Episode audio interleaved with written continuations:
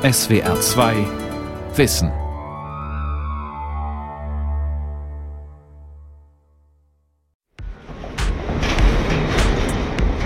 Es rollt ein stiller Zug durch Deutschland, der Pillenexpress.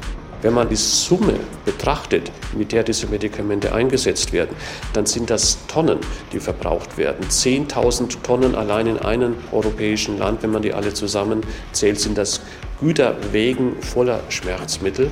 Wir schätzen, dass etwa bei 15 bis 20 Prozent der Arzneimittel, die ohne Rezept verkauft werden, tatsächlich auch missbräuchliche Verwendung stattfinden kann.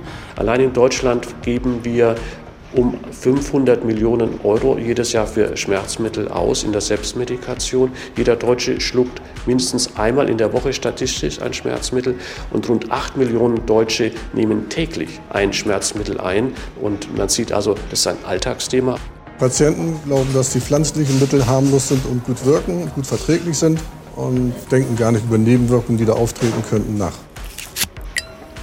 Pillen ohne Rezept. Risiken der Selbstmedikation von Sigrun Damas. Mal eben etwas einwerfen, am Arzt vorbei, ohne Rezept. Schmerzmittel stehen ganz oben auf der Hitliste der selbstverordneten Medikamente, aber auch bei Husten, Schnupfen, Heiserkeit, gegen Magenweh und Verdauungsstörungen bedienen sich die Deutschen gern in Eigenregie. Jedes zweite Medikament geht inzwischen ohne Rezept über die Theke rezeptfrei. Dazu gehören zum einen Medikamente, die man nur in der Apotheke bekommt, wegen der Beratungspflicht. Und es gibt die sogenannten frei verkäuflichen Arzneien bzw. Nahrungsergänzungsmittel, Pflanzenextrakte, Kräutertees, Vitamine oder Mineralstoffe. Die kauft man in Drogerien und Supermärkten ganz ohne Beratung. Zu Risiken und Nebenwirkungen fragen Sie Ihren Arzt oder Apotheker. Sagt die Werbung, aber machen das die Kundinnen und Kunden auch? Viele lesen sich ja noch nicht einmal den Beipackzettel durch. Nee, ganz und gar nicht. Also ich vertraue auf dem, was da, man kennt es ja auch. Es gibt zwei Typen von Patienten, sagt der Mainzer Orthopäde Professor Hans-Raimund Kasser. Zum einen die Vorsichtigen und zum anderen die Selbstverordner. Sie kaufen die Medikamente gern ohne Rezept, mal eben über den Tresen, over the counter, kurz OTC. Der klassische OTC-Verwender, der ist eigentlich, der nicht so gern zum Arzt geht und auch den Apotheker nicht gern zu dem Thema hört, sondern der möchte möglichst anonym an das Präparat kommen, möglichst wenig Aufhebens äh, darum machen und eben ohne großen Zeitverlust schnell die Wirkung haben. Menschen, die überlastet sind, die auch sehr eigentlich leistungsorientiert sind, die also relativ schnell wieder an ihrem Arbeitsplatz oder aber auch bei irgendwelchen Events wieder voll funktionstüchtig sein wollen. Und die neigen natürlich dazu, weil sie eh immer wenig Zeit haben.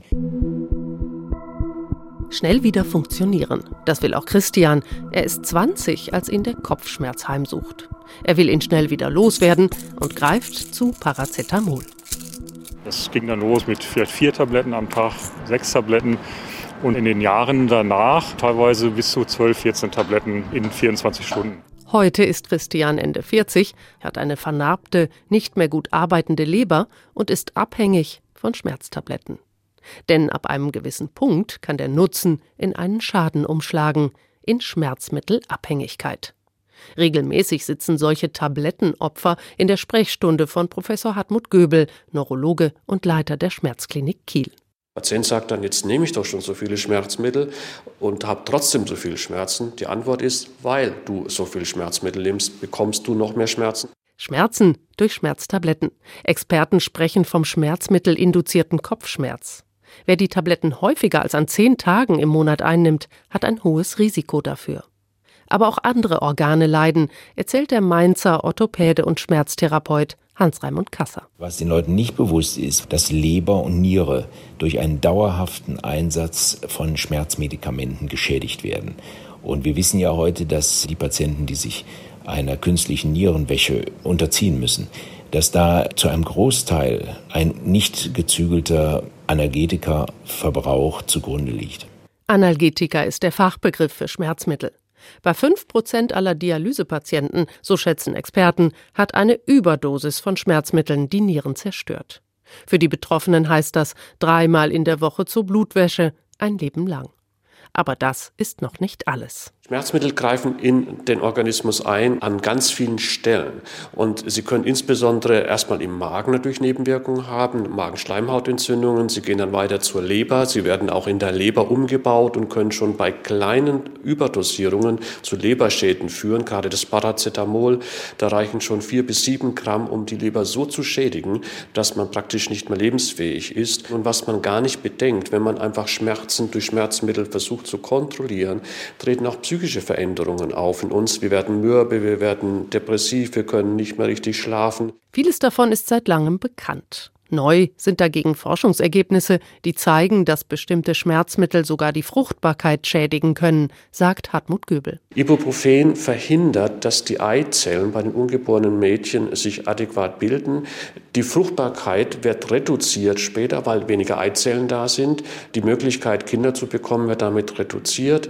Und auch die Wechseljahre treten früher ein. Man sieht also, wenn die Mutter in der Schwangerschaft Ibuprofen einnimmt, kann das 15, 20, 30 Jahre später Auswirkungen haben für das ungeborene Mädchen und sogar noch 50 Jahre später während der Wechseljahre ebenfalls noch Auswirkungen haben.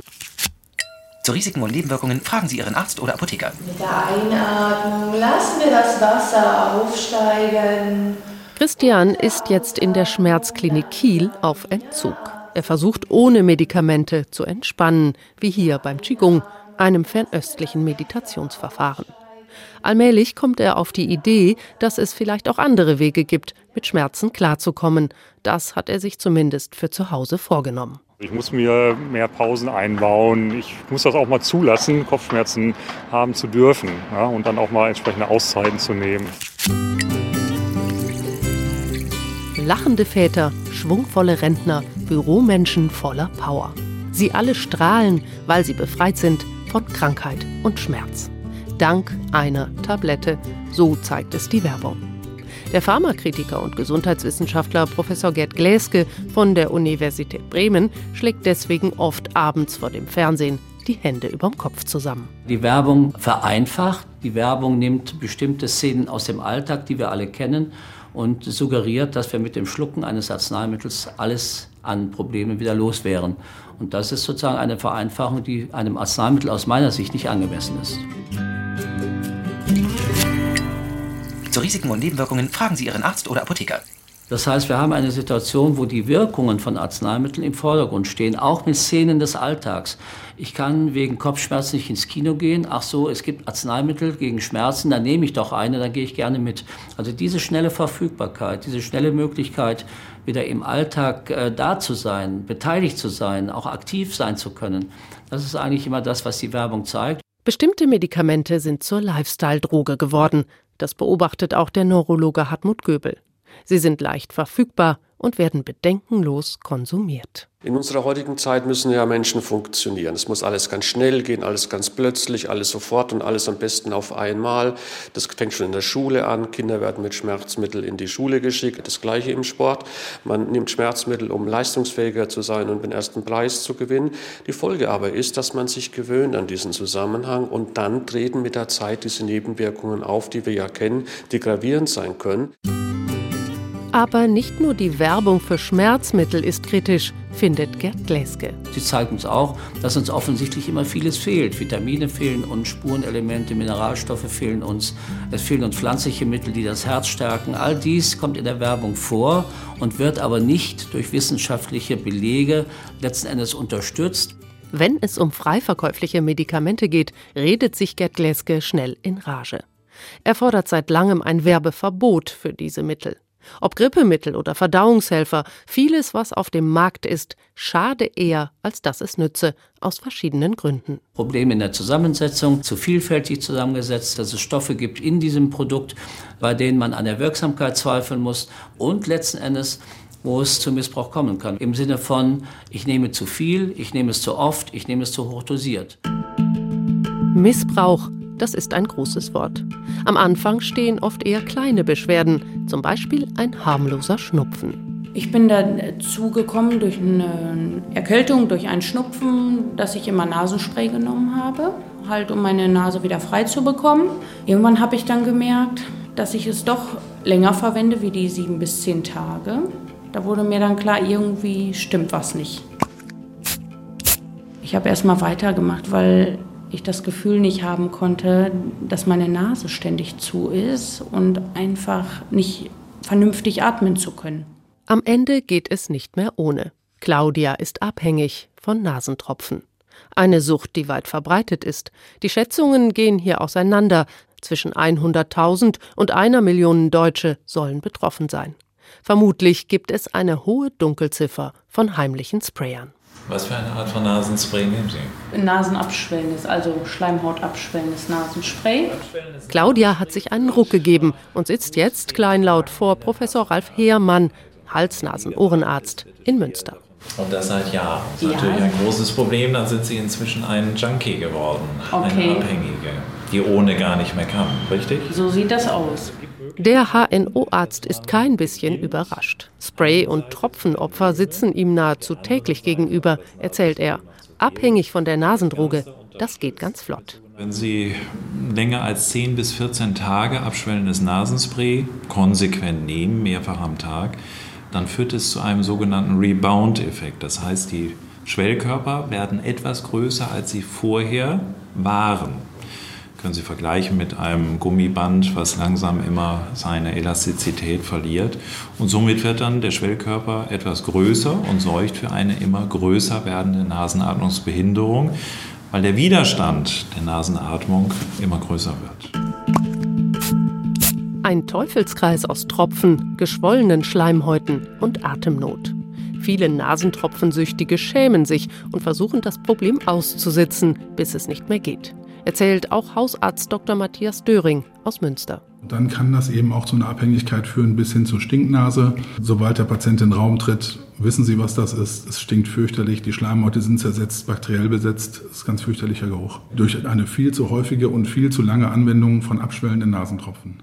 Die Stinknase droht. Das hat Claudia bei ihrem HNO-Arzt jetzt auch erfahren. Eine Stinknase möchte sie natürlich um jeden Preis vermeiden. Sie will runter von den Tropfen. Wenn man das doch dann direkt oder genauer hört, was dadurch passieren kann, denkt man doch wieder ganz anders darüber nach und sagt sich, jetzt ist der Zeitpunkt, wo ich es wieder versuchen sollte, mal aufzuhören. Und seitdem hat sie auch noch eine andere Erfahrung gemacht. Sie ist nicht allein. Irgendwann habe ich dann halt gesagt, okay, ist so, ich bin Nasenspray abhängig, ich nehme das immer. Und dann, wenn man erstmal offen darüber redet, wie viele Leute einem sagen, ach, ich nehme das auch ständig Nasenspray und ich bin irgendwie abhängig davon. Zu Risiken und Nebenwirkungen fragen Sie Ihren Arzt oder Apotheker. Dann doch lieber etwas Pflanzliches. Viele Menschen wähnen sich mit Medikamenten aus der Apotheke Gottes auf der sicheren Seite. Ein Irrtum, sagt der Leberexperte Dr. Rainer Günther vom Universitätsklinikum Kiel. Pflanzlich ist nicht gleich harmlos, weil dort auch Inhaltsstoffe drin sind, die auch mit anderen Medikamenten oder als solche selber gefährlich werden. Auch der Bremer Gesundheitswissenschaftler Gerd Gläske warnt. Das ist ein Missverständnis, was seit langem existiert. Natur ist nicht von Natur aus gut. Man muss immer wissen, dass es natürlich Pflanzen gibt, auch in der Natur, die bewusst auch giftige oder schädliche Substanzen beinhalten. Das ist ein Schutz der Pflanze gegen Tierfraß. So haben viele Pflanzen überlebt an dieser Stelle. Schäden durch rein pflanzliche Medikamente das will Claude unbedingt vermeiden. Er ist Kunstprofessor und ein bedächtiger Mann. Weil er Rheumatiker ist, muss er regelmäßig Cortisonpräparate nehmen und mit zusätzlichen Medikamenten ist er deswegen vorsichtig. Aber nicht vorsichtig genug, wie sich zeigt. Als er auf Reisen ist, erwischt ihn eine heftige Bronchitis. Er kauft sich in der Apotheke ein bekanntes pflanzliches Mittel, einen Wurzelextrakt, gewonnen aus einer Hochlandgeranie. Claude schluckt ihn, bis das Fläschchen leer ist. Dann ging sozusagen das Drama los. Die Leberwerte stiegen von Woche zu Woche dramatisch bis zum Schluss dann hin zum 20-fachen. Leberentzündung, Hepatitis. Seine Leber ist kurz vor dem Kollaps. Der Magen- und Leberspezialist Professor Johann Okenga vom Klinikum Bremen Mitte steht vor einem Rätsel. Er stellt seinen Patienten auf den Kopf sucht nach allen möglichen Ursachen und nimmt am Ende sogar eine Gewebeprobe aus der Leber. Sie zeigt Anzeichen einer Vergiftung. So kommt der Arzt auf die Spur des Pflanzensaftes. In der Zusammenschau aller Befunde und Ausschluss aller anderen möglichen Ursachen blieb für uns nur das als höchstwahrscheinlichste Ursache übrig. Also Pelargonium, ein pflanzliches Präparat, was für die Behandlung der akuten Bronchitis zugelassen ist in Deutschland und frei verkäuflich ist, dass dieses Präparat äh, dann mit hoher Wahrscheinlichkeit bei unseren Patienten doch eine relevante und schwere Leberentzündung verursacht hat. War es eine ungünstige Wechselwirkung mit den Rheumamedikamenten? Im Nachhinein lässt sich das schwer sagen und auch Vorhersagen sind schwierig, meint Johann Okenga. Ehrlicherweise sicher vorhersagen, ob jetzt Frau Meier oder Herr Müller dieses Schicksal leidet, kann man nicht. Wen es trifft, ist nicht abschätzbar, bekräftigt auch der Leberexperte Rainer Günther vom Universitätsklinikum Schleswig-Holstein in Kiel. Das heißt, auch unsere Gene spielen dort eine Rolle. Und was wir jetzt aktuell sogar wissen, dass selbst unser Mikrobiom, das heißt der Inhalt des Darmes, ist teilweise mit dafür verantwortlich, ob eine Substanz schädigend wird oder nicht schädigend wird. Wechselwirkungen. Ein Risiko, das steigt, je mehr Medikamente man nimmt. Besonders gefährdet durch selbstverordnete Zusatzpillen sind deswegen ältere Menschen, deren Leber und Nieren nicht mehr gut arbeiten. Oder Menschen mit Vorschäden an diesen Organen und alle anderen, die wegen ihrer Krankheit schon einige Tabletten nehmen müssen. Hier nur einige Beispiele für Wechselwirkungen. Ibuprofen, Diclofenac und andere Schmerzmittel können Nierenversagen auslösen in Kombination mit Blutdruckmedikamenten. Wer bestimmte Abführmittel zusammen mit Pillen gegen Herzschwäche nimmt, kann eine Vergiftung bekommen. Und manche Menschen haben schon ihr Spenderorgan verloren, weil sie Johanniskrautpräparate eingenommen haben, zusätzlich zu Medikamenten, die das Immunsystem dämpfen. Claude hätte durch das pflanzliche Mittel also fast seine Leber verloren. Gemerkt hat er es bis zum Schluss nicht. Das ist erstaunlich. Ich habe eigentlich bis zum Schluss überhaupt keine Beschwerden gehabt. Denn die Leber stirbt leise. Müdigkeit ist der Schmerz der Leber. Als erstes wird man müde abgeschlagen, man fühlt ein Druckgefühl so im Bauch. Und wenn es dann schon mehr wird, dann wird man gelb, der Urin wird dunkel und das ist dann schon eine fortgeschrittene Schädigung. Rainer Günther befürchtet, dass das Problem noch zunehmen wird, denn immer mehr Menschen in Deutschland haben einen ungesunden Lebensstil. Verfettete Lebern seien die Folge. Und eine Fettleber arbeitet nicht mehr gut. Sie baut Gifte nicht mehr so effizient ab. Das erhöht das Risiko, Medikamentennebenwirkungen zu erleiden. Und die fallen oft nicht auf, denn routinemäßig kontrolliert werden die Leberwerte nicht. Das ist ein großes Problem bei uns in Deutschland, weil die Leberwerte nicht in den Check-up-Untersuchungen drin sind. Das heißt, in der Check-up-Untersuchung sind Nierenwerte, sind Zuckerstoffwechselwerte, Fettstoffwechselwerte, aber nicht die Leberwerte. Sodass man, wenn man jetzt nur mit so einer Müdigkeit zum Hausarzt geht, eben nicht gleich die Leberwerte mitgemacht werden. Ärzte aus Mondstraße, guten Tag. Also Finger weg von der Selbstverordnung und immer gleich zum Arzt? Matthias Döring, Hausarzt in Münster, ist da nicht so streng. Er findet, dass freiverkäufliche Medikamente durchaus ihren Stellenwert haben.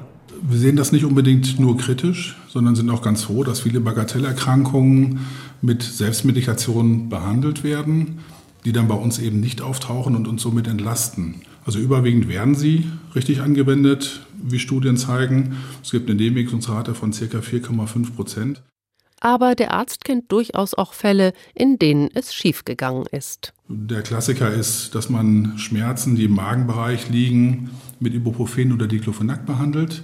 Das sind Medikamente, die können Magengeschwüre erzeugen. Der Klassiker endet dann oft in der Notaufnahme.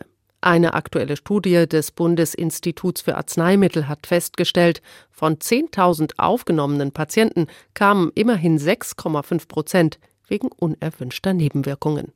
Im Jahr sind das 250.000 Menschen. Matthias Düring sieht aber nicht den Hausarzt als ersten Ansprechpartner, sondern den Apotheker.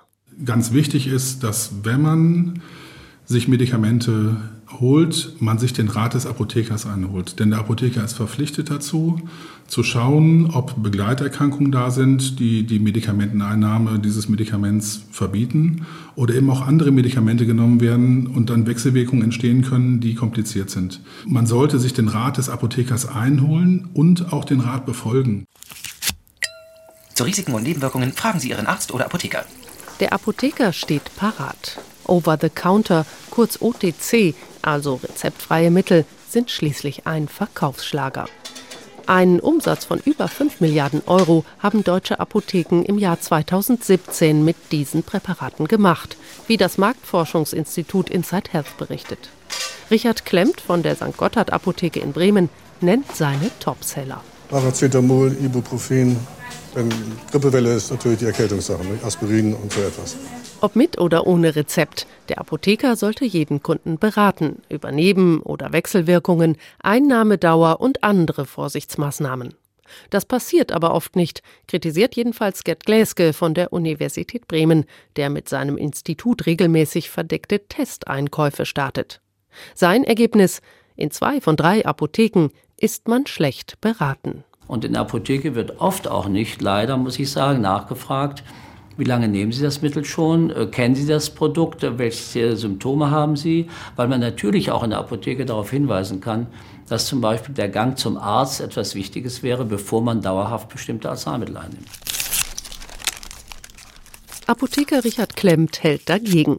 Seiner Erfahrung nach wollen viele Kunden gar nicht beraten werden. Es ist manchmal so erschütternd, dass die einfach sagen, ich will nichts wissen darüber. Und kann den Beipackzettel lesen. Irgendwelche Kommentare gibt es da noch dazu. Aber ein großer Teil ist nicht willig, Rat anzunehmen. Der Markt verlagert sich ohnehin. Am Arzt und Apotheker vorbei, direkt ins Internet. Laut Marktforscher Inside Health legen besonders die Internetapotheken beim Umsatz rezeptfreier Pillen zu. 2017 um 16 Prozent. Auch die nasentropfensüchtige Claudia hat ihre Sprays irgendwann online geordert. Und das kam so. Ich bin immer erst in eine Apotheke gegangen, habe mir Nasenspray geholt. Dann denkt man, ach, ich kann da ja jetzt nicht schon wieder hingehen. Und dann geht man mal in eine andere Apotheke. Oder ich habe jemand anders geschickt, kauf mir doch mal bitte Nasenspray. Ne? So ging das halt weiter. Mir war das richtig unangenehm. Irgendwann habe ich mir mal im Internet Nasenspray bestellt.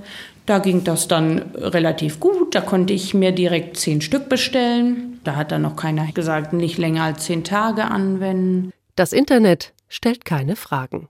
Medikamentefrei Haus, ohne Beratung, ohne warnende Hinweise. Da sträuben sich dem Leberexperten Rainer Günther vom Universitätsklinikum Kiel die Nackenhaare. Er rät von Bestellungen aus dem Internet ab, und das fängt nicht erst bei Medikamenten an, sondern auch schon bei sogenannten Nahrungsergänzungsmitteln, Kräutertees, Vitaminmischungen und sonstigem. Sie fallen in Deutschland unter das Lebensmittelrecht. Wer sich ein Nahrungsergänzungsmittel aus den USA bestellt, bekommt unter anderem aber auch Produkte, die in Deutschland als Medikament eingestuft würden. Insgesamt ein ungeregelter und unkontrollierter Markt. Rainer Günther warnt vor Präparaten aus dubiosen Quellen. Wenn da Namen sind, die wir gar nicht kennen, von bestimmten Pflanzenprodukten, die aus dem asiatischen Raum kommen, die aus dem afrikanischen Raum kommen. Also alles, was man im Ausland bestellt, wird nicht kontrolliert oder im größten Teil nicht konzentriert. Und deswegen können da auch Substanzen drin sein, die eben wirklich schädlich sind. Nicht selten gerät man an gefährliche Mogelpackungen. Dort haben wir mittlerweile auch gute Untersuchungen gemacht, wo man festgestellt hat, dass in diesen Kräuterextrakten teilweise gar keine Kräuter sind, sondern Medikamente, Schmerzmittel sind oder eben auch Schwermetalle in hoher Konzentration enthalten sind, sodass man zwar das Gefühl hat, gerade bei den Schmerzmitteln, es geht einem besser und man denkt, man nimmt pflanzliche Substanzen ein, aber es sind genau die Schmerzmittel, die man eigentlich nicht einnehmen will und die machen dann auch vor allen Dingen die Schädigung. Auch Hausarzt Matthias Döring aus Münster hält nichts von Pillen und Pülverchen aus dem Internet. Er nennt ein Beispiel. In Abnehmmedikamente werden auf einmal Schilddrüsenhormone reingemischt und natürlich führen die dazu, dass man abnimmt, weil sich der Grundumsatz erhöht, aber man kann damit auch in gefährliche Bereiche reinkommen. Und wenn man dann zum Beispiel Beta-Blocker nimmt, um den Herzrhythmus zu verlangsamen, um den Blutdruck zu senken und man darauf angewiesen ist und man nimmt auf der anderen Seite diese Schilddrüsen-Stresshormone, dann äh, kann das gefährliche Herzprobleme geben.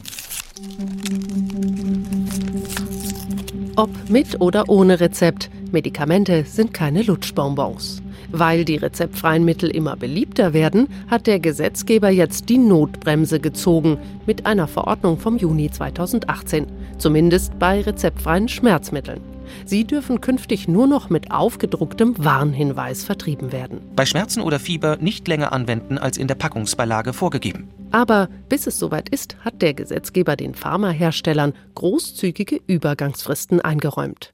Sie haben nun zwei Jahre Zeit für die Umstellung. So lange dürfen alte Packungen abverkauft werden. Orthopäde und Schmerztherapeut Hans-Raimund Kasser, Sprecher der Deutschen Schmerzgesellschaft, hält nicht viel von der Verordnung. Das ist mir eigentlich noch zu wenig. Ich würde eigentlich am liebsten sehen, dass äh, eine Warnung draufkommt, nicht mehr als zwei Tage einnehmen, ansonsten Abklärung beim Arzt. Auch vier Tage ist mir schon zu lang. Denn ein Schmerzmittel wirkt ja innerhalb von ein paar Stunden. Und wenn es das nicht tut, dann besteht ja der große äh, Verdacht, dass es eben eine andere Ursache hat. Und das ist dann immer möglicherweise noch andere Nebenwirkungen erzeugt. Was also können Menschen tun, die Beschwerden haben, aber nicht zum Arzt gehen wollen? Wenn es um Schmerzen geht, rät der Neurologe Hartmut Göbel, einfach mal kurz innezuhalten. Ist dieser Reflex Schmerz Medikament überhaupt der richtige? Oder aber lerne ich, woher kommt der Schmerz, welche Art von Schmerz habe ich, wie kann ich durch vorbeugenden Schmerz begegnen, wie kann ich zum Beispiel durch Entspannung, durch Sport, durch Ernährung, durch Tagesplanung den Schmerz reduzieren. Da gibt es mannigfaltige Möglichkeiten. Gerd Gläske nennt ganz allgemein ein paar Faustregeln. Wenn etwas länger als drei bis vier Tage anhält, dann sollte ich wirklich den Arzt aufsuchen. Das Zweite ist, wenn ein Symptom zum ersten Mal auftritt, was ich nicht einordnen kann, dann ist das auch kein Symptom für die Selbstmedikation. Und das Dritte ist, wenn ich Arzneimittel kaufe in der Apotheke, sollte ich mich immer wieder aufs Neue auch beraten lassen und vor allen Dingen immer auch darauf hinweisen, welche Arzneimittel ich sonst noch einnehme.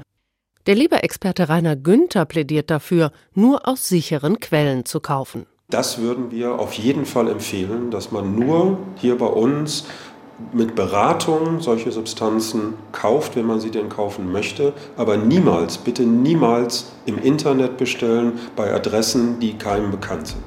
Und dann wären da noch die hochprozentigen Sachen. Was ich gar nicht tun sollte, ist Arzneimittel mit Alkohol kaufen. Alkohol ist grundsätzlich aus meiner Sicht kein Arzneimittel. Hochprozentiges wäre zum Beispiel Klosterfrau Melissengeist, 79 Volumenprozent. Das ist durchaus eine sehr hochprozentige Alkoholmischung, die dort angeboten wird, als Arzneimittel übrigens. Insofern hat Alkohol immer auch Probleme bei den Wechselwirkungen, bei allen Mitteln, die zentral wirken, also zum Beispiel Schlafmittel, Psychopharmaka und dergleichen. Viele ältere Menschen bekommen solche Mittel und dann wirken diese Mittel immer stärker, als man es sonst erwarten würde. Also bitte die Finger weg von Arzneimitteln mit Alkohol. Ein Prosit auf die Gesundheit. So funktioniert es leider nicht.